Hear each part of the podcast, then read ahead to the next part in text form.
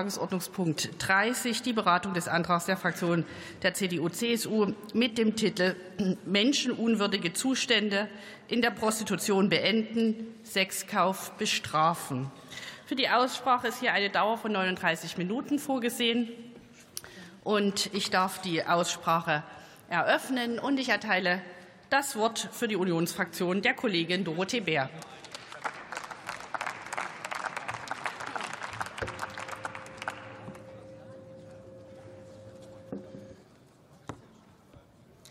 Sehr geehrte Frau Präsidentin, liebe Kolleginnen und Kollegen!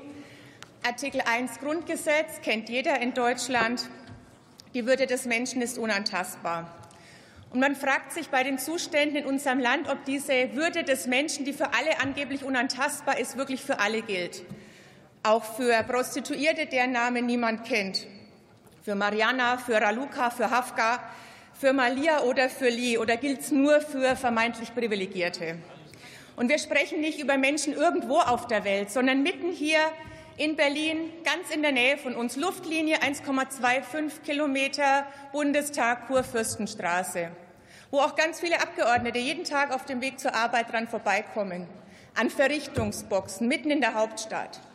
Namenslose, Gesichtslose. Wer sich aber einmal hineingewagt hat, mit den Frauen gesprochen hat, Erlebnisse mitbekommen hat, der kann nicht mehr wegschauen. Frauen werden in unserem Land jeden Tag aufs Abscheulichste missbraucht, zum Objekt degradiert. Und es geht ganz, ganz selten um Sex, das ist ja auch so ein Mythos. Es geht um Demütigung. Es geht darum, auch diese Frauen zu nutzen, zu benutzen, klein zu halten, Macht auszuüben. Und das ist ein ganz aufregender Dreiklang beim Thema Prostitution. Es ist Klassismus, es ist Rassismus, es ist Sexismus. Über 80 Prozent der Prostituierten kommen aus dem Ausland, aus Osteuropa, aus Asien, werden hierher verschleppt, aus Afrika. Loverboy-Methode, Voodoo-Methode. Sie können es sich nicht ausdenken. Man kann Frauen shoppen im Internet. Nach Haarfarbe, nach Augenfarbe, rasiert oder nicht rasiert, nach Körbchengröße, nach Alter. Und ich finde, wir müssen alle hier stehen als Lobbyistinnen und Lobbyisten für diese Namenlosen, für die Gesichtslosen. Und ich sage Ihnen ganz offen, ich war eine, glaube ich, die von Anfang an es ganz positiv fand. Feministische Außenpolitik, toller Titel, großartig, weil Feminismus, jawohl, vielleicht tut sich was für die Menschen, für die Frauen auf der Welt. Aber feministische Außenpolitik bedingt auch feministische Innenpolitik. Und wo ist denn eigentlich mal der Feminismus der Grünen, wenn man ihn brauchen würde? Wenn Sie sich mal die Zuschriften anschauen von Sozialarbeiterinnen und Sozialarbeitern, die uns jeden Tag schreiben, was sie erleben, von den Frauen, die berichten von den Beleidigungen, den Schlägen, den Tritten, den Vergewaltigungen, den Einsperrungen. Ganz neues Hobby, großartig bei Frauen in der Prostitution. Am liebsten wirkt man die. Klar, hat natürlich immer nur was mit sexueller Befriedigung zu tun und vor allem natürlich auch mit Selbstbestimmung. Würgen, ganz großartiges Hobby. Schauen Sie mal in die Gewaltschutzambulanzen, was da mit den Frauen los ist. Halb zu Tode gewürgt. Und dann zu sagen, Freiwilligkeit. Ich sage Ihnen eins, Freiwilligkeit, Konsens schließt Bezahlung aus. Und weil es die immer gleichen Sprüche sind, und das werden wir heute auch wieder hören, immer die gleichen Mythen, die das Gewissen der Gewissenlosen beruhigen sollen. Prostituierte machen es freiwillig. Heute im Tagesspiegel ein Prozess, eine 17-Jährige, jede Nacht zwischen fünf und 13 Mal zum Sex gezwungen. Mega freiwillige Geschichte. Und selbst wenn es ein, zwei, drei, vier, fünf Freiwillige gäbe in diesem Land, dann bedeutet es doch nicht, dass wir bei über 80 Prozent wegschauen können. Das geht einfach nicht. Und ich wehre mich auch in der Bebilderung. Das Bild in Deutschland, das ist die selbstbestimmte Domina aus Deutschland, die sich aussuchen kann, wen sie bedient. Nein, das ist es eben nicht. Es sind diesejenigen, die sich nicht aussuchen können, die jede Nacht fünf, sechs, sieben, acht, neun, egal wer vor ihnen steht, denen zur Verfügung stehen müssen. Oder Prostitution, noch schöner, eine Arbeit wie jede andere. Auf welcher Arbeit haben Sie beispielsweise überall einen Notfallknopf, damit Sie, wenn Sie kurz davor sind, umgebracht zu werden, noch schnell die Security rufen können? Wo gibt's das denn? Warum machen wir eigentlich keine Betriebspraktika in der Schule für Prostitution, wenn es doch ein Job wie jeder andere ist? Und warum macht die BA keine große Aufklärungskampagne? Komm, wer Prostituierte ist doch eine Arbeit wie jede andere, ist sie eben nicht. Prostitution verhindert Vergewaltigungen, auch wunderschön, natürlich, klar. Erstens mal wer das sagt, was hat er eigentlich für ein Männerbild? Ja, wir müssen ein paar zur Verfügung stellen, weil ansonsten Männer können ja nicht anders. Es ist nicht mein Männerbild. Oder wir müssen ein paar Frauen zur Verfügung stellen, damit die nicht unsere deutschen Frauen vergewaltigen. Da holen wir doch ein paar aus dem Ausland, das ist doch nicht so schlimm. Leute, ganz, ganz ehrlich, so läuft es nicht. Oder sind doch auch ein paar Nette bei den Freiern dabei. Lesen Sie sich mal die Freierforen durch. Wenn Sie heute schon gegessen haben, machen Sie es nicht. Zitat, ich hatte irgendwie das Gefühl, dass sie zu jung für mich war, aber sie war halt mein Typ und dann habe ich es halt trotzdem gemacht und sie hat dauernd Aua, Aua, Aua gesagt, das fand ich dann noch geiler und die schlimmeren Zitate erspare ich Ihnen alle. Prostitution als ältestes Gewerbe der Welt, auch ein toller Satz, weil das natürlich immer das dümmste Argument von allem. Und außerdem muss man sagen, wenn es wirklich so wäre, dann brauchen wir jetzt aber eine dringende Änderung weil Gesetze eben eine normative Wirkung haben. Und Sie werden heute wieder sicherlich auch hören, ja, die Union unterscheidet nicht und es gibt Freiwilligkeit, es gibt keine Freiwilligkeit. Ich sage nochmal, diese Freiwilligkeit, und das sagen einen auch alle Sozialarbeiter, selbst wenn die mal am Anfang da war, am Ende ist es eben nicht mehr, weil die Frauen gebrochen sind, weil die Frauen psychisch zerstört sind, weil die Frauen physisch zerstört sind, weil die Frauen inkontinent sind, weil die Frauen posttraumatische Belastungsstörungen haben, analog eines Soldaten, der im Auslandseinsatz war. Und da können wir einfach nicht länger wegschauen an der Stelle. Es gäbe noch viel mehr Mythen. Ich bin mir sicher, wir werden irgendwann hier stehen. Ich hoffe, es dauert nicht mehr so lang, fünf Jahre, zehn Jahre, 20 Jahre, und werden uns sagen, Wahnsinn, im Jahr 2024 konnte man noch Frauenkörper kaufen. Wahnsinn. Genauso wie wir heute hier stehen und sagen, es gab mal Sklavenhandel, und es gab mal Kinderarbeit, bin ich mir sicher, dass wir irgendwann mal an dem Punkt sind, dass wir das nicht mehr dulden. Ich bin dem Bundeskanzler dankbar, dass er es auch schlimm findet. Ich würde mir aber wünschen, wenn die Bundesfrauenministerin nicht wieder von Evaluationen spricht. Schluss mit Evaluationen, Schluss mit Mythen, weil solange Mariana und Raluca jeden Tag misshandelt werden, brauchen wir über Gleichberechtigung in dem Land überhaupt nicht zu reden. Herzlichen Dank.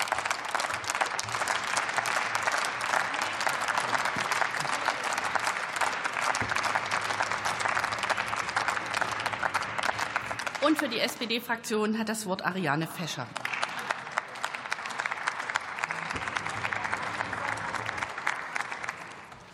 Sehr geehrte Frau Präsidentin, liebe Demokratinnen, werte Union! Bei zwei Dritteln der Überschrift Ihres Antrags haben Sie mich voll auf Ihrer Seite. Menschenunwürdige Zustände in der Prostitution beenden. Umstritten ist aber Ihr Lösungsvorschlag eines Sexkaufverbots. Wir sind uns darüber einig, dass wir Frauen in der und vor der Prostitution schützen wollen. Sie sollen sich nicht aus Notlagen, aus Zwangslagen heraus prostituieren müssen. Umfassende Präventions-, Schutz- und Ausstiegsangebote sind unser Ziel, und so haben wir das festgeschrieben im Prostituiertenschutzgesetz. Die Schilderungen von Aussteigerinnen und Frauen an der Kurfürstenstraße, da gebe ich Ihnen recht, Frau Beer, die sind ganz schwer zu ertragen die Frau, die vier Stunden nach einer Geburt wieder auf der Straße steht, weil sie anders nicht überleben kann, die junge Frau, die ihr Leben lang stuhlinkontinent sein wird, die Flucht in Drogen, in Alkoholkonsum, diese vollgeschissenen Verrichtungsboxen auf der Kurfürstenstraße, diese unerträglichen Postings in freier Foren, die Frauen zu seelenlosen Ware entmenschlichen, all das, jedes einzelne Schicksal ist eines zu viel. Demgegenüber stehen aber die Rechte der sexuellen Selbstbestimmung und der freien Berufswahl, auch für Sexarbeiterinnen, die einen Vertrag schließen, von dem sie zumindest rechtlich jederzeit einseitig zurücktreten können, wenn sich ihre Meinung doch ändert. Prostitution ist dennoch kein Beruf wie jeder andere. Das stellt auch das Prostituiertenschutzgesetz so fest, obwohl Sie das hier fälschlich negieren. Ihr heutiger Antrag führt Zustände überwiegend aus der Zwangs- und Notlagenprostitution als Begründung für ein Sexkaufverbot an. Allerdings sind Zwangsprostitution, Vergewaltigung und Zuhälterei bereits strafbar. Fraglos ist die Ahndung unzureichend. Unser Hilf- und Hilfs- und Präventionssystem erreicht Frauen nicht in allen Bundesländern gleich gut. Aber wir verfügen leider gerade nicht über belastbare Zahlen, die uns heute als Handlungsgrundlage dienen können. Und so ist auch dieser Antrag voll von Schätzungen und gefühlter Evidenz. Handlungsbedarf soll sich ableiten aus einer hohen sechsstelligen Zahl von Prostituierten, einem überwiegenden Mehrheitsanteil von Missständen, unkontrollierbarer Ausbreitung von Menschenhandel. Dabei berufen Sie sich auf Zahlen, Experten und Betroffene, die Sie aber nicht konkret nennen. Vielleicht auch, weil sie zum Teil umstritten sind. So zum Beispiel die Freierbefragung des Bündnisses Nordisches Modell. Hier wurden 96 Freier ohne statistische Repräsentanz befragt. Davon haben einige offenbart, sie würden Missstände ignorieren, andere sogar erkennbare Notlagen ausnutzen. Aber dürfen wir das deshalb bei dieser Fallzahl generalisieren? Die Studie sagt zum Beispiel auch, dass 39 äh, Prozent der Freier Katholiken sind und damit annähernd doppelt so oft sexuelle Dienstleistungen in Anspruch nehmen wie evangelische, muslimische, orthodoxe und jüdische Männer zusammengenommen. Ist daraus die legitime Folgerung, wir haben ein Problem mit Katholiken? Ich glaube eher nicht. Länder, die das nordische Modell eingeführt haben, berichten in Studien von einem Rückgang der Prostitution und von positiven Auswirkungen auf das Frauenbild in der Gesellschaft. Das ist sehr gut. Es gibt aber ebenso Berichte, dass sich die vorwiegend auf sichtbare Prostitution auf der Straße und im Bordell bezieht. Die Anbahnung verschwinde im Internet und die Dienstleistung in die viel schwerer kontrollierbare Wohnungsprostitution, was mir auch schwedische Ministerialbeamtinnen in einem Gespräch bestätigt haben. Befürworter des nordischen Modells bescheinigen den Behörden eine höhere Sensibilität und auch, dass gewalttätige Übergriffe häufiger angezeigt würden. Das gilt allerdings nur, wenn diese Frauen auch ausstiegsbereit sind. Denn ansonsten sind sie vermehrt bedroht, dass ihnen die Wohnung gekündigt, das Sorgerecht für ihre Kinder entzogen und ihr Aufenthaltsstatus in Frage gestellt wird. Die gesundheitliche Situation ist fragil, weil Anbieterinnen gar nicht mehr zum Arzt gehen, um nicht entdeckt zu werden. Weiterhin gibt es in Verbotsländern Hinweise auf die Zunahme von Kinderprostitution, in Norwegen, in, Frankreich sogar um 340 Prozent. Eine insgesamte Zunahme der Prostitution in Island, weil der Tourismus wächst. Also was ist Ursache, was ist Wirkung? Hingegen gibt es keine bedeutsame Eindämmung in Nordirland. In der Republik Irland sollen sich Polizisten ihr Wegschauen zum Teil mit sexuellen Dienstleistungen vergüten lassen. Diese Befunde weisen eben nicht darauf hin, dass Sexkaufverbot nicht die ultimative Lösung ist. Sie stilisieren in Ihrem Antrag das Prostituierten-Schutzgesetz als gescheitert. Woher wissen Sie das? Es wird ja gerade erst evaluiert. Das Ergebnis wird bis Juli 25 vorliegen. Dann, aber erst dann, können wir geeignete, zielgerichtete Maßnahmen für den besseren Schutz von Frauen in der Prostitution ableiten. Lassen Sie uns also zu gegebener Zeit auf der Basis fundierter Informationen, unaufgeregt und vor allem ideologiefrei Ihre teils im Antrag sehr guten Ansätze und womöglich sogar ein Sexkaufverbot diskutieren. Aber heute ist es zu früh.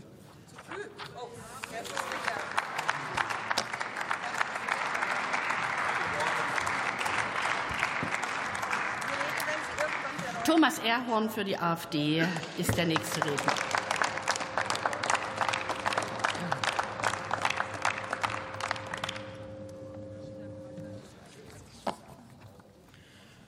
Frau Präsidentin, meine Damen und Herren! Wie sehr sich politisches Denken und Handeln am jeweils gerade woken Zeitgeist orientiert, zeigt sich stets aufs Neue. Auch in der Debatte im Umgang oder über den Umgang mit dem ältesten Gewerbe der Welt, der Prostitution, scheint es schwer zu sein, Maß und Mitte zu finden. Erinnern wir uns mal an die Zeit um das Jahr 2002. Damals gehörte die totale Freizügigkeit zum Zeitgeist, der Wunsch, die Prostitution aus der Schmuddelecke der Sittenwidrigkeit herauszuholen. Rot-Grün begann damals, das Bild von der emanzipierten Sexarbeiterin zu zeichnen. Sexarbeit angeblich ein Job wie jeder andere mit Sozialversicherung und Steuernummer. Reportagen wurden damals modern, in denen Frauen freizügig vor der Kamera über ihre Tätigkeit als selbstbestimmte Unternehmerinnen in Bordellen und Swingerclubs berichteten. Alles ganz normal. Und die Folge?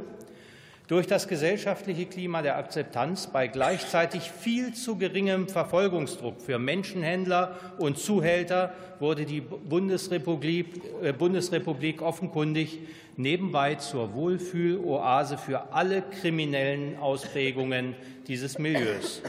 Heute, heute gilt Deutschland als das Bordell Europas mit allen Schattenseiten dieser Entwicklung. Und nun wollen Sie die 180-Grad-Wende, die Rolle rückwärts ins andere Extrem, das Totalverbot aller äh, Bordelle. Plötzlich wollen Sie entdeckt haben, dass es diese selbstbestimmten Sexarbeiterinnen überhaupt gar nicht gibt, dass sie im Gegenteil grundsätzlich und immer Opfer und ihre Kunden ausnahmslos Täter wären. Aber so einfach ist es dann wohl doch nicht. Denn das Geschäft mit dem gekauften Sex schließt nämlich vieles ein. Menschenhandel und brutalste Zwangsprostitution durch osteuropäische Banden und Rockergruppen, genauso wie das Phänomen Loverboy, bei dem vorwiegend migrantische junge Männer Mädchen durch Vorgaukeln einer Liebesbeziehung in eine emotionale Abhängigkeit bringen, um sie dann anschließend auf den Strich zu schicken. Er schließt die Prostitution aus finanzieller Not oder Drogenabhängigkeit ein, aber eben auch den Escort-Service und die Studentin, die sich so ein luxuriöses Leben finanziert. Was übrigens nach einer Umfrage äh, des Studienkollegs zu Berlin sich ein Drittel der Studenten und Studentinnen grundsätzlich vorstellen können und 3,7 Prozent von 3000 Befragten auch tatsächlich genauso umsetzen. Mit anderen Worten, das Thema Prostitution ist extrem komplex. Ihr Antrag ist es allerdings nicht, denn der Ansatz, dass Prostituierte völlig legal arbeiten dürfen, während sich allein ihre Kunden strafbar machen, ist an Absurdität wohl kaum zu überbieten.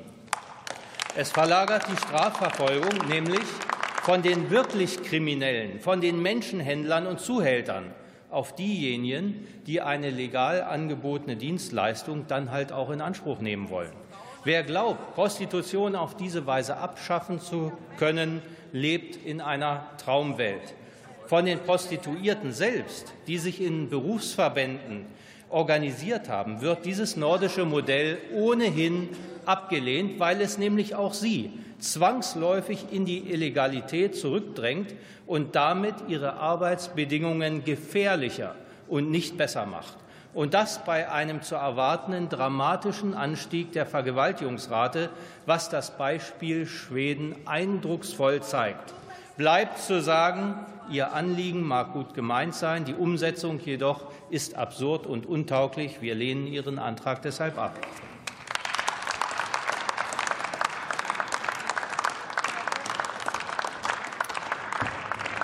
Für Bündnis 90 Die Grünen hat das Wort Denise Loop.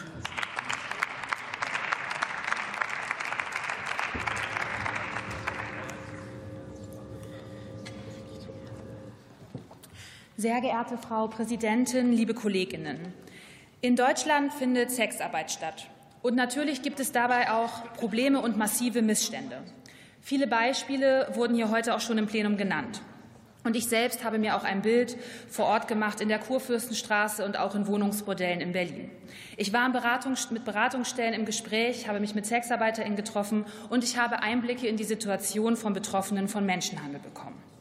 Wir als grüne Bundestagsfraktion wollen die unwürdigen Zustände, also insbesondere Menschenhandel und Zwangsprostitution, effektiver bekämpfen und Betroffene besser schützen.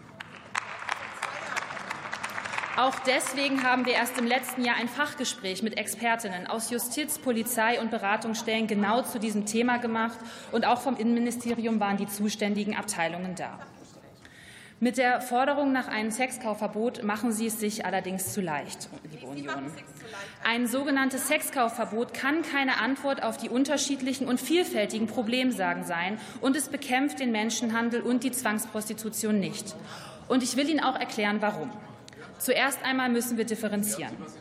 Auf der einen Seite findet in Deutschland Sexarbeit statt und auf der anderen Seite finden schwere Menschenrechtsverletzungen in Form von Zwangsprostitution und Menschenhandel statt. Und auch dazwischen gibt es einen großen Bereich von sogenannter Armutsprostitution. Das bedeutet, dass Menschen in Notlagen aufgrund von fehlenden Perspektiven und Alternativen in Abhängigkeiten und Zwänge geraten. Auch das hat meine Kollegin Ariane Fescher schon sehr deutlich ausgeführt. Wir sehen, wir haben vielfältige Problemlagen, und das kommt in Ihrem Antrag und generell auch in der öffentlichen Diskussion zu wenig vor. Aber eine Differenzierung ist wichtig. Und ich will das auch mit aller Deutlichkeit sagen. Vereinfachung, Polemik und ein Aufheizen der Debatte geht immer zu Lasten der Menschen, um die es geht. Und das sind in unserem Fall Sexarbeitende und Betroffene von Menschenhandel. Und was würde denn passieren, wenn wir nun ein Sexkaufverbot einführen? Und wir können es erahnen, denn während der Corona-Pandemie hatten wir ähnliche Bedingungen. Es gab ein Tätigkeitsverbot. Und eine Frau im Bordell erzählte mir von einer Kollegin, ich möchte hier die Anonymität wahren, sie wusste, dass diese aufgrund von finanziellen Nöten und wegen eines fehlenden Aufenthaltsstatus weiterhin tätig sein musste, trotz eines Verbots. Und der Kontakt ist abgebrochen, sie ist aus dem Bordell verschwunden und auch nach der Pandemie nicht wieder aufgetaucht. Und die Frau ist ziemlich sicher, dass diese Kollegin weiterhin in der Prostitution tätig ist. Doch sie wurde in die Illegalität gedrängt und mit hoher Wahrscheinlichkeit erfährt sie auch Gewalt. Und das können wir nicht hinnehmen. Und das ist aber genau das, was mit einem Verbot passiert. Sexarbeit verschwindet eben nicht, sie findet weiterhin statt, nur unter noch viel, viel schlechteren Bedingungen als vorher. Und die Sexarbeit und auch der Menschenhandel verlagern sich nur noch mehr auf verdeckte und unsichere Arbeitsorte, wo weder Strafverfolgung, Justiz und das Wichtigste Hilfsangebote und Unterstützung Zugang haben. Und das wissen wir auch aus anderen Ländern mit ähnlichen Verboten. Das bestätigen wissenschaftliche Studien und auch die Beratungsstellen, die im direkten Kontakt mit den Betroffenen sind. Und an dieser Stelle möchte ich auch einmal den Beratungsstellen danken für ihren unermüdlichen Einsatz für die Sexarbeitenden, für die Betroffenen von Menschenhandel. Sie geben wirklich jeden Tag ihr Bestes mit oft wenigen Ressourcen. Danke Ihnen.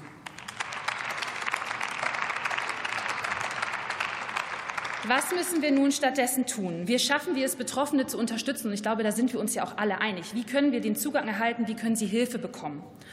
Und ich glaube, wir müssen uns einmal noch unsere gemeinsamen Ziele in den Blick nehmen.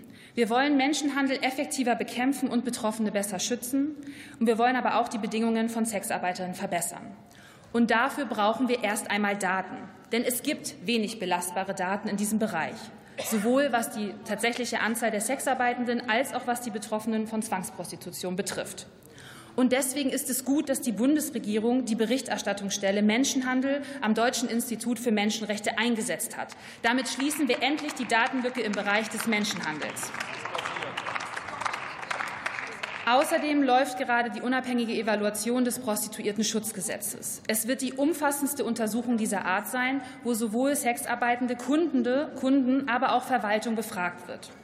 Das Gesetz zusammen mit der Evaluation wurde übrigens von Ihnen, liebe CDU, verabschiedet, inklusive des Zeitrahmens. Und daran möchte ich Sie einmal erinnern, denn das scheinen Sie auch oft zu vergessen. Neben der Verbesserung der Datenlage brauchen wir aber auch ein Maßnahmenbündel, um effektiv gegen Zwang und sexuelle Ausbeutung vorzugehen.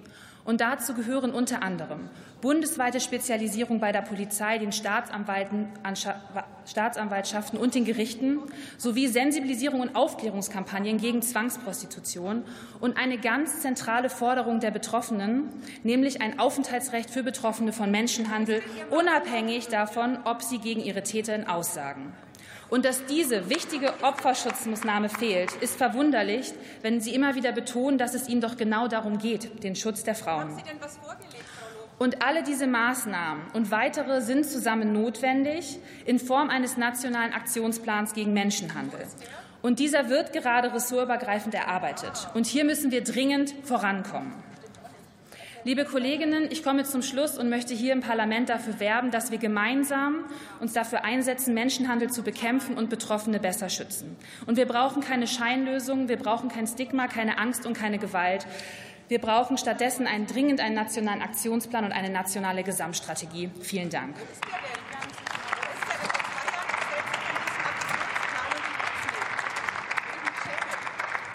Und für die FDP-Fraktion hat das Wort die Kollegin Güle Jensen.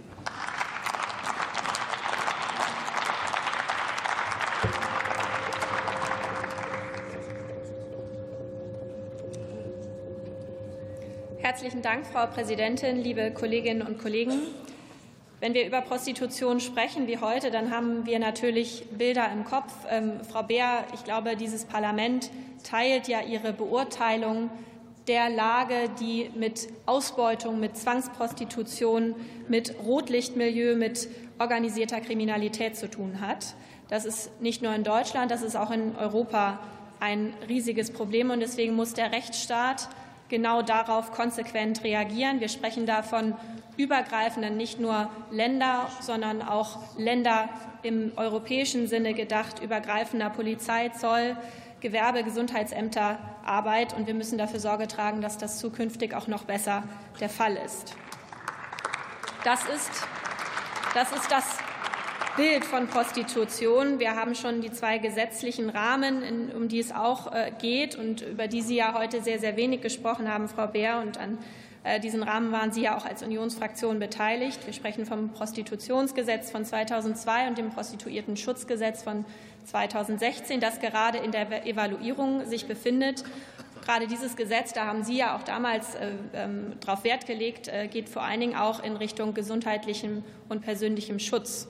Dieses Gesetz wird gerade früher evaluiert. Das war dieser Bundesregierung wichtig. Und ja, es gibt auch Sexarbeit. Natürlich ist das nicht ein Job wie jeder andere. Niemand hier in diesem Parlament sagt das. Nun muss man aber auch sagen, dass Frau Beer unsere beiden persönlichen Bewertungen von Sexarbeit tun hier in dieser politischen Debatte und den Möglichkeiten, die wir rechtlich, politisch haben, überhaupt nichts zur Sache. Denn nicht jede Frau, die Sexarbeit anbietet, die möchte pauschal Opfer als Opfer ihrer selbst erklärt werden. Und ich glaube, so sollten wir diese Debatte hier auch nicht führen. Und diese Realität, um die das da geht, und wir diskutieren ja heute einen Antrag, den Sie vorgelegt haben, und auf den sind Sie in Ihrer Rede ja kaum eingegangen. Diese Realität, die blendet Ihr Antrag vollkommen aus. Die Erfahrungen des nordischen Modells, die sind nicht durchweg positiv, ganz im Gegenteil. Auch wenn es im Stadtbild von Stockholm, von Göteborg, keinen offensichtlichen Straßenstrich gibt, keine Bordelle mit Leuchtreklame, ist ja nicht die Nachfrage nach käuflicher Liebe, nach, nach dieser Dienstleistung irgendwie zurückgegangen, sondern sie geht in das absolute Dunkelfeld. Meine Kolleginnen haben darauf schon hingewiesen, was man tatsächlich an den Zahlen auch feststellen kann. Fakt ist, dass im Jahr 2022 in Schweden 715 Sexkäufer erwischt und verurteilt wurden, doppelt so viel wie in den Jahren davor. Fakt ist, dass aufgrund von gesetzlicher Verschärfung in Frankreich zum Beispiel Opferschutz, Möglichkeiten für Beratungsangebote systematisch nicht mehr offiziell als notwendig erachtet werden und auch nicht mehr finanziell und politisch unterstützt werden, weil ja ein Sexkaufverbot besteht. Ich wünsche mir, dass Sie sich mit Beratungsstellen und wir alle waren auch in der Kurfürstenstraße, wir alle haben mit den, mit den Beratungsstellen äh, gesprochen, aber auch mit den Beratungsstellen auseinandersetzen, die eine Arbeit machen, die das Bild zeichnen, was ich hier auch gerade versucht habe, ein bisschen einzuordnen. Und kapitulieren Sie nicht vor Ihrer eigenen kleinen Vorstellung, was richtig und was falsch ist, sondern was wir politisch möglich machen können. Und das sehen wir in Ihrem Antrag nicht. Sie haben uns an Ihrer Seite, wenn es darum geht, Zwangsprostitution zu bekämpfen, aber selbstbestimmte äh, Sexarbeit gleichzeitig zu ermöglichen. Und das sind die Möglichkeiten, die wir hier im politischen Prozess haben. Und ein letzter Punkt, Frau Präsidentin, ich bin dann am Schluss. Wenn Ihnen das Thema so wirklich wichtig gewesen wäre, dann hätten wir einen Satz dazu in Ihrem Grundsatzprogramm gefunden. Nichts dergleichen steht da drin. Und das ist der Maßstab, an dem Sie sich dann hier auch im politischen, in der politischen Debatte messen lassen müssen.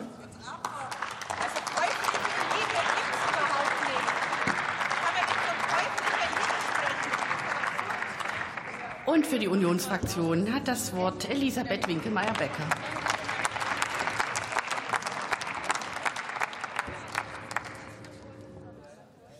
Frau Präsidentin, liebe Kolleginnen und Kollegen, liebe Zuhörerinnen und Zuhörer! Die Fakten machen deutlich, das liberale Modell der Prostitution in Deutschland ist gescheitert. Gerade, gerade unter dem Deckmantel der Legalität gibt es mehr sexuelle Ausbeutung, mehr Täuschung, Drohung und Gewalt, mehr Menschenhandel als je zuvor. Jeden Tag erleben zigtausende Opfer sexuelle Übergriffe mit Schmerzen, Ekel, Demütigungen. Sie können sich nicht dagegen wehren, sie können keine Grenzen ziehen. Und sie haben nach Evidenz gefragt, genau das berichten Überlebende, das berichten Ermittler, das berichten Sozialarbeiterinnen, das berichten Ärzte und Ärztinnen, das können wir in Freierforen aus der sehr speziellen Sicht der Freier besonders frauenfeindlich auch lesen.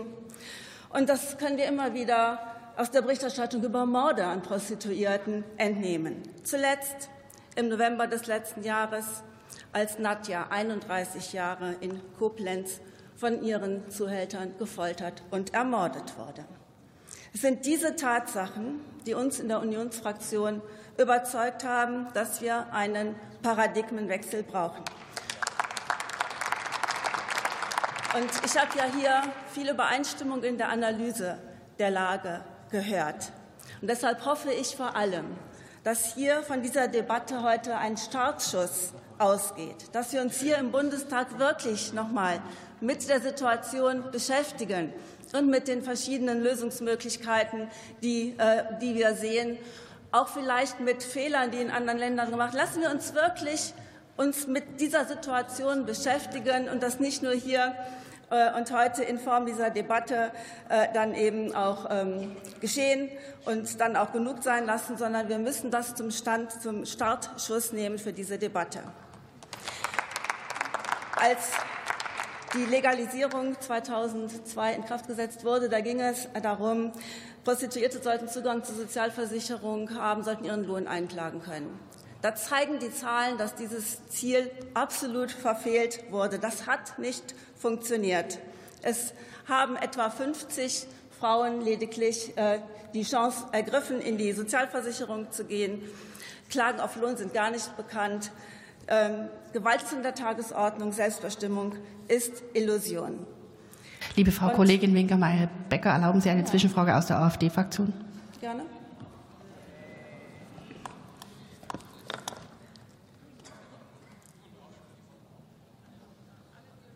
Danke für die Zulassung der Zwischenfrage, Frau Winkelmeier-Becker. Wir waren ja zusammen in der letzten Wahlperiode in der interparlamentarischen Arbeitsgruppe Prostitution, angeführt von Herrn Heinrich, MdB, jetzt nicht mehr, und der Frau Breimeyer, die gleich sprechen wird. Und wir hatten am Ende dieser Veranstaltung, es gab kein gemeinsames Statement, äh, jedenfalls wurde uns das gesagt. Wir haben aber eine Stellungnahme unsererseits abgegeben. Das waren die MdBs Spangenberg, langjähriger Verwaltungsbeamter, Jens Meyer, Richter, am Landger äh, Landgericht und äh, Dr. Med äh, Robisch-Lund und meine Wenigkeit, auch Ex-Staatsanwalt Seitz teilweise. Äh, wie Sie, ich erinnere, dass extrem, so wie Sie in Ihrer Rede jetzt auch, extrem einseitige Beispiele ausgewählt wurden. Es wurden keine Angehörigen der Gruppe, keine, keine Sprecher, keine Vereine oder NGOs in der Richtung angehört. Es wurden die absoluten Schreckensbeispiele noch dazu mit ausländischem Hintergrund äh, angeführt. Und ist Ihnen klar, also dass, dass Sie als CDU, als CDU nach dem Corona-Regime hier wieder so einen Eingriff in die bürgerlichen Freiheiten machen? Sie wollen, Sie, Sie drehen, Sie drehen es ja zurück vor die, Sie drehen es zurück vor die Hardenberg-Steinschen preußischen Reformen von 1807 bis 1811. Und das vor dem Hintergrund der Corona-Erfahrung, vor einer ausgiebigen Thematisierung und äh, Legalisierung seit 20 Jahren. Äh, ist Ihnen dieser Widerspruch klar oder anerkennen Sie auch, dass es eine andere Welt gibt als die von der Bär insbesondere dargestellt, wo wir also äh, sehen, Weil, dass Sie jemand, haben Ihre Frage, der, glaube ich, gestellt und jetzt jemand, kann Frau Winkelmeier-Becker darauf antworten. Der digital nichts hingekriegt hat, analog auch nichts hingekriegt. Dankeschön. Ja, vielen Dank äh, für die Frage.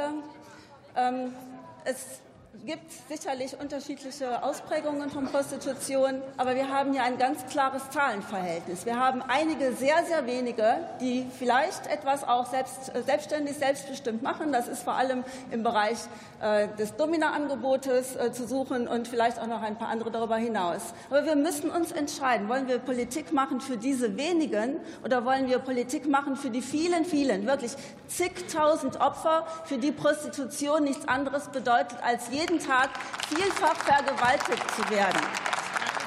Und Ihre Frage zeigt auch noch mal ganz deutlich, dass es ein gesellschaftliches Problem ist, um das es hier geht. Es geht wirklich um die Frage, können wir in diesem Land Gleichstellung herstellen, solange Männer Frauenkörper kaufen können zur beliebigen Benutzung?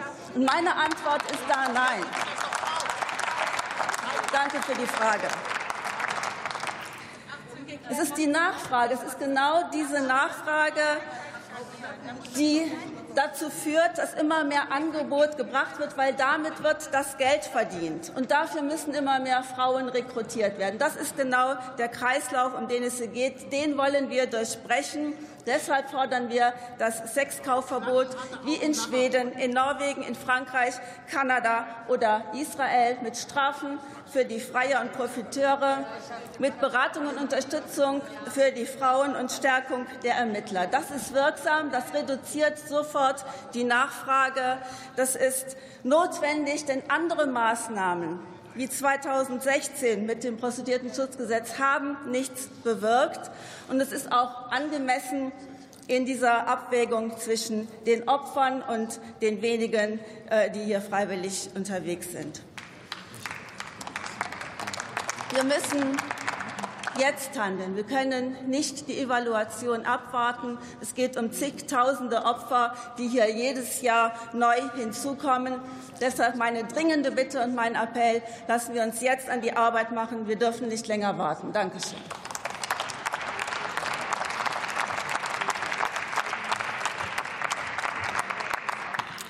Leni Breimeyer für die SPD-Fraktion ist die nächste Rednerin.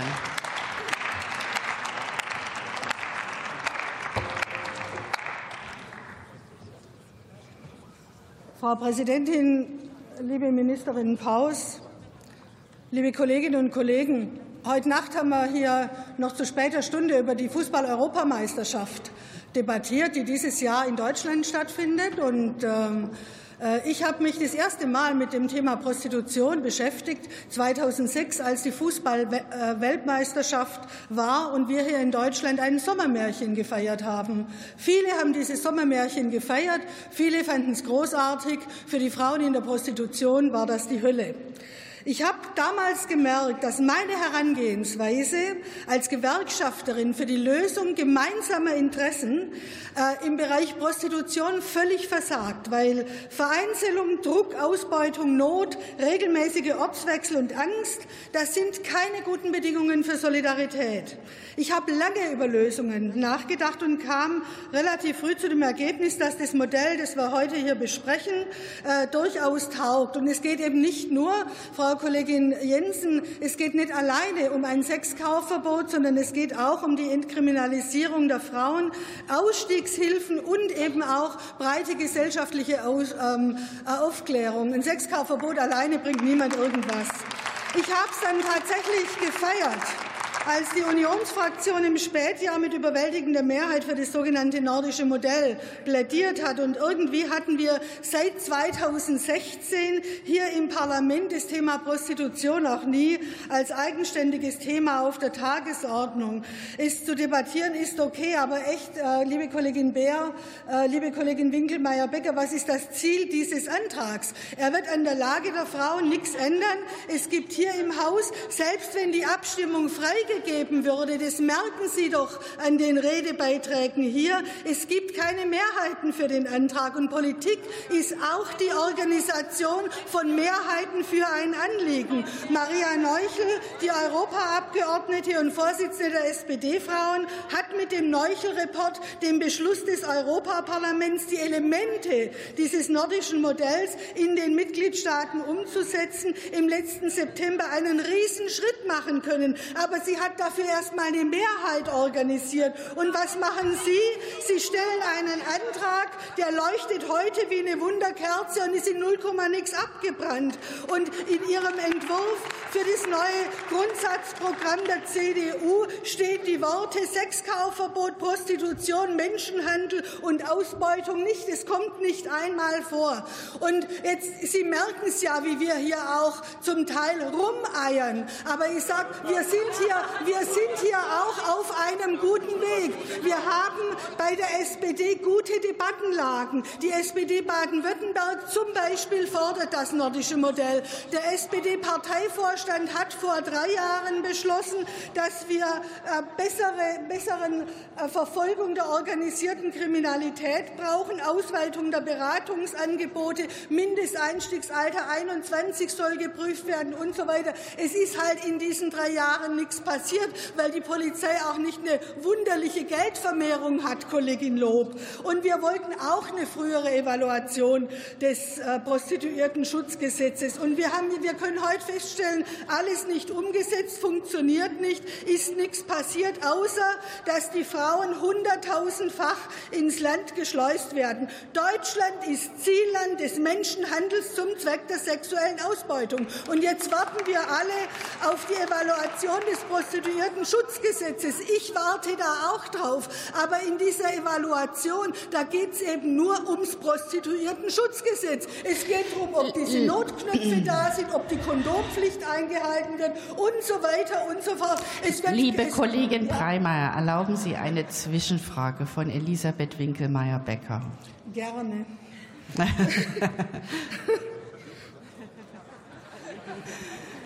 ja, liebe Kollegin, ähm, ich nutze die Gelegenheit gerne auch noch mal positiv aufzugreifen, dass unsere Kolleginnen im Europäischen Parlament uns genau das äh, Sexkaufverbot ja empfehlen.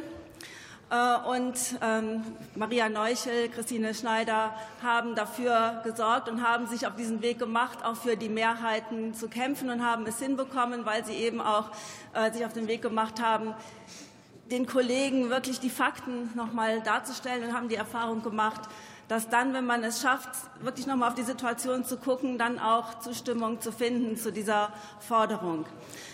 Jetzt ähm, kommt von deiner Seite die ähm, der Hinweis auf die Evaluation, die verlangt wird oder die auch schon äh, begonnen worden ist. Wenn wir auf die Zeitschiene äh, schauen, dann wird die erst Ende dieser Legislaturperiode vorliegen. Das heißt, in dieser Legislaturperiode wird nichts mehr möglich sein. Das heißt, wir verlieren ein bis zwei Jahre, eher zwei Jahre. Wenn wir von 200.000 Frauen in der Prostitution ausgehen, dann sind das 40.000, 50.000 neue in jedem Jahr. Das heißt, wenn wir zwei Jahre warten, dann sind das wieder zigtausende neue Opfer. Können wir das wirklich zulassen oder sollen wir uns nicht doch besser beeilen?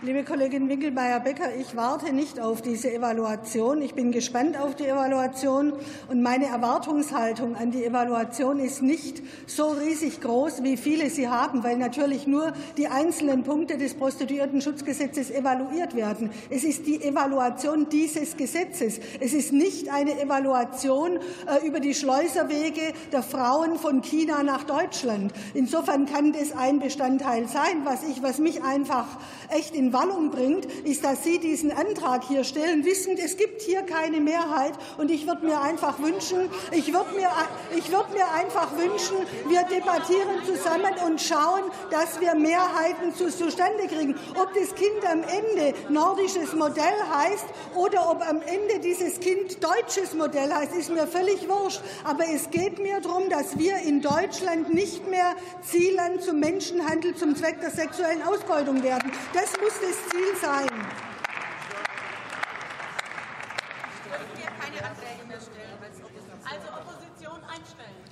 Liebe äh, Kollegin äh, Breimeyer, es gibt noch eine Zwischenfrage von Annette Wittmann-Mautz. Möchten Sie die zulassen? Gern. Frau Kollegin Breimeyer, Sie haben jetzt gerade gesagt, dass äh, Sie vermuten, dass dieser Antrag äh, im Deutschen Bundestag so keine Mehrheit finden wird. Ich gehe mal davon aus, dass wir diesen Antrag zunächst in die zuständigen Ausschüsse verweisen. Und würden Sie mir denn zustimmen oder halten Sie es denn durchaus für möglich, dass im Laufe der Beratungen auch noch weitere Erkenntnisse bei denjenigen, die das vielleicht heute noch nicht abschätzen können, dass sie diesem Anliegen zustimmen oder dass sogar im Laufe der Beratungen noch weitere Mitglieder des Deutschen Bundestages oder sogar Gruppen und Fraktionen auf die Idee kommen könnten, das Anliegen dann in eine gemeinsame äh, Beschlussfassung zu bringen, dass dieses ausgeschlossen ist, oder würden Sie dem nicht Chancen äh, zusprechen, zumal die Fakten und die Erkenntnisse ja bereits vorliegen? Liebe Kollegin Wiedmann-Mautz, meine Erkenntnis beim Thema Prostitution, zum Erkenntnisgewinn beim Thema Prostitution ist, dass der Erkenntnisgewinn bei diesem Thema in diesem Parlament und in der Öffentlichkeit eine Schnecke ist. Und deshalb kann ich mir nicht vorstellen, dass im Laufe dieser Beratungen über diesen Antrag urplötzlich der Erkenntnisgewinn äh, hier, hier da sein wird. Ich sehe einen Erkenntnisgewinn und da bin ich auch stolz drauf, ähm, dass der Kanzler sich klar geäußert hat. Ich freue mich darüber, dass auch die bremische Landtagspräsidentin sich in dieser Woche oder in der letzten Woche klar geäußert hat. Da passiert schon viel. Aber Mehrheit heißt hier, im Haus eben deutlich über 300. Und ganz ehrlich, dann lassen Sie uns doch mal, um das mal vornehm zu sagen, ähm, äh, die Energie aufbringen äh, gemeinsam äh, und das, ähm, die, die, die, ähm, äh, diese Untersuchung zum Thema Artikel 1 Grundgesetz. Die deutsche Prostitutionsgesetzgebung verstößt gegen Artikel 1 Grundgesetz. Die Würde des Menschen ist unantastbar. Lassen Sie uns doch da die Normenkontrollklage versuchen. Da brauche ich nicht über 300 erreichen 184 Abgeordnete. Ich freue mich, wenn Sie da mitmachen. Liebe Frau Breimer, eine letzte Zwischenfrage, äh, die es noch gibt. Das ist von Dorothee Bär. Möchten Sie die zulassen oder nicht? Ja, ich diskutiere gerne über Prostitution. Das ist die letzte Zwischenfrage, die ich auch zulasse.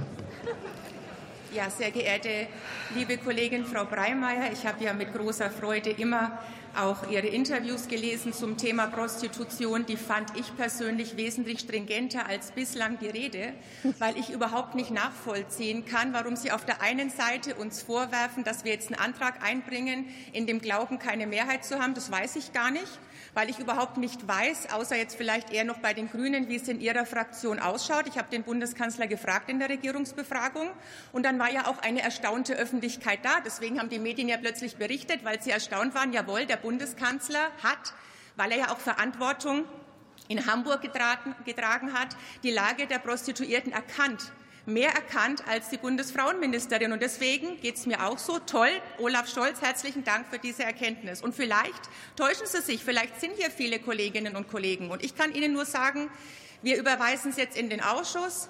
Und Sie haben auch von ganz viel Energie gesprochen. Ich glaube, wir haben als Frauenpolitikerinnen in der Fraktion mit unseren Menschenrechtspolitikern, mit Ihnen, mit Recht, mit allen, die da jetzt mitgearbeitet haben, den Gesundheitskollegen, Außenpolitiker, es wirklich geschafft, dass die ganze Fraktion eine Linie hat. Ich wünsche mir, dass es eben kein, was haben Sie gesagt, Wunderkerze in der SPD ist, dass Sie es auch schaffen, mit Ihrer Gewalt, die Sie haben, Frau Breimeyer, auch Ihre Fraktion davon zu überzeugen.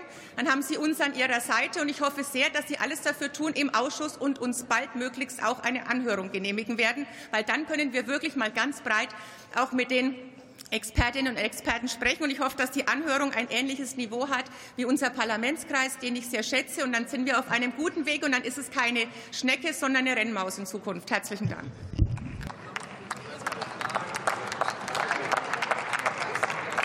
Jetzt ist mir die Frage nicht klar, aber, aber das Statement äh, kann ich zum Anlass nehmen, dem Herrn äh, von der AfD zu sagen, den Parlamentskreis äh, Prostitution gibt es weiterhin. Aber sorry, wir haben uns entschieden, die AfD nicht mehr dazu einzuladen, weil sie mit den Aussteigerinnen aus der Prostitution so unsäglich behandelt und angesprochen haben, dass wir ihre Einlassungen den Frauen nicht zumuten wollten. So. Und ähm,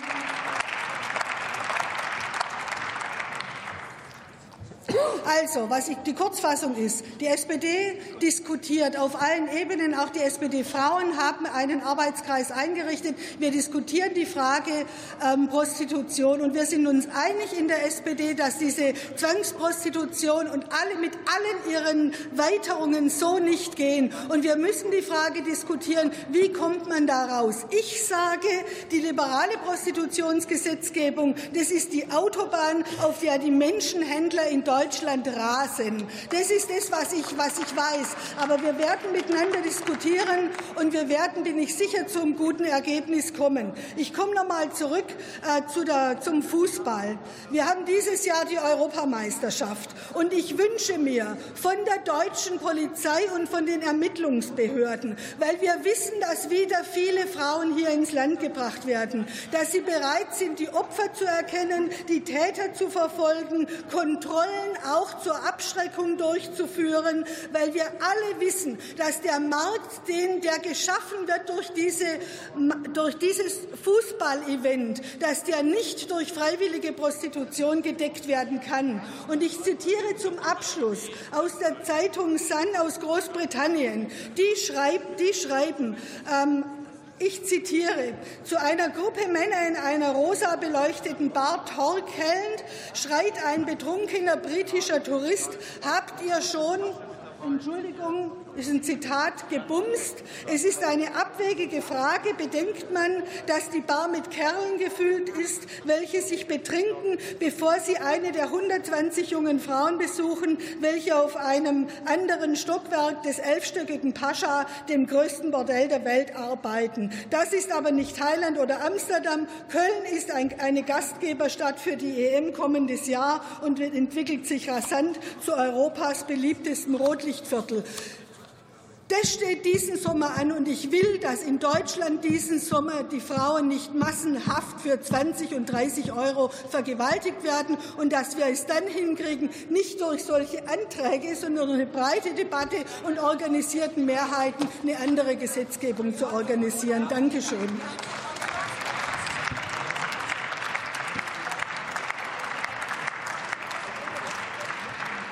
Heidi Reicheneck für die Gruppe Die Linke hat nun das Wort.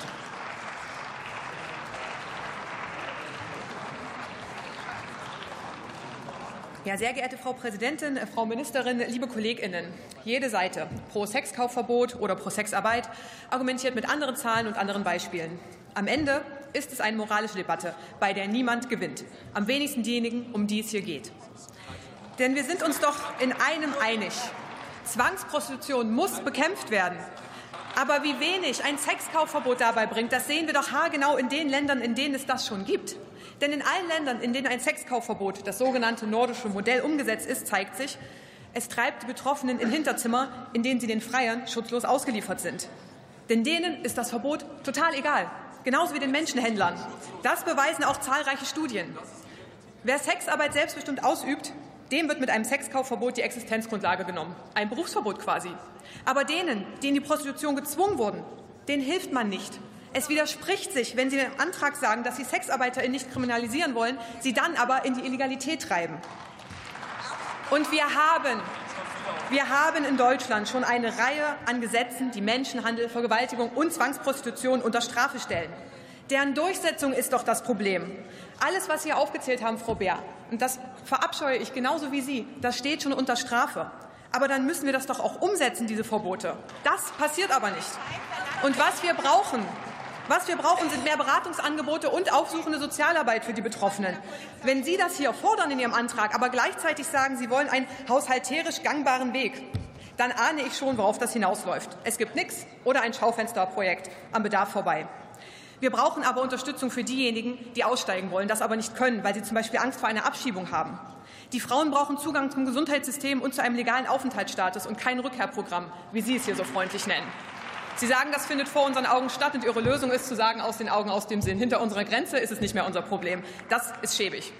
Sie haben auch gute Ansätze in Ihrem Antrag, das will ich gar nicht verwählen. Schulungen, Aufklärung, Modellprojekte. Aber die Herangehensweise, das Problem über Verbote zu regeln, führt das alles leider ad absurdum. Statt die Rechte von SexarbeiterInnen zu schützen, wollen Sie lieber all jene stigmatisieren, die legal und selbstgewählt in der Prostitution tätig sind. Frau Präsidentin, ich komme zum Schluss. Wenn Sie schon den SexarbeiterInnen nicht zutrauen, für sich zu sprechen, dann reden Sie wenigstens mal mit der AIDS-Hilfe oder der Diakonie. Denn auch die sagen Nein zum Sexkaufverbot, genauso wie die Linke.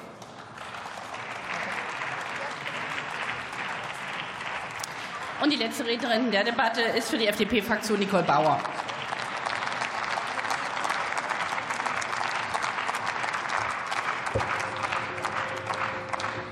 Sehr geehrte Frau Präsidentin, liebe Kolleginnen und Kollegen! Ich frage mich ernsthaft, was, was, helfen uns Verbote und generelle Bestrafungen, wenn sich die Situation der Betroffenen in Wahrheit verschlechtert? Was uns hier im Parlament eint, ist, dass wir Menschenhandel und Zwangsprostitution bekämpfen wollen.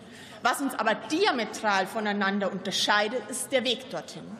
Die Union, die ja eigentlich sonst bei jeder Gelegenheit behauptet, sie sei keine Verbotspartei, agiert heute ganz nach dem Motto, was wir verbieten, ist nimmer da. Aber so lösen wir diese schwerwiegenden Probleme in unserem Lande nicht, meine Damen und Herren. Ich halte es für falsch, Sexkauf grundsätzlich zu bestrafen.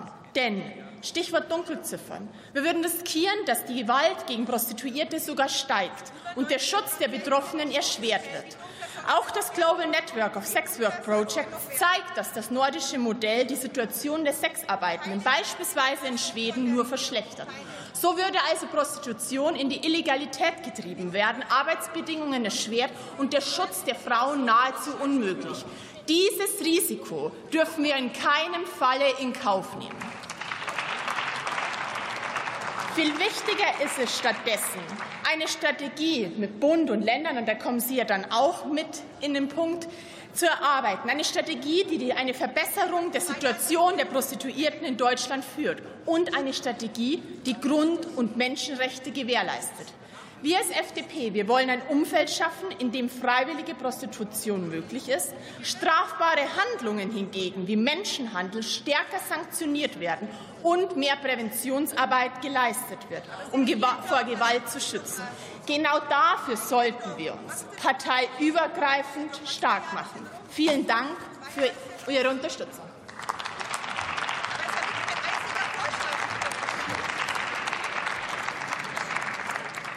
Und damit schließe ich die Aussprache. Interfraktionell wird die Überweisung der Vorlage auf der Drucksache 10384 an die in der Tagesordnung aufgeführten Ausschüsse vorgeschlagen. Gibt es Ihrerseits weitere Überweisungsvorschläge? Das ist nicht der Fall. Dann verfahren wir so. Ich rufe nun auf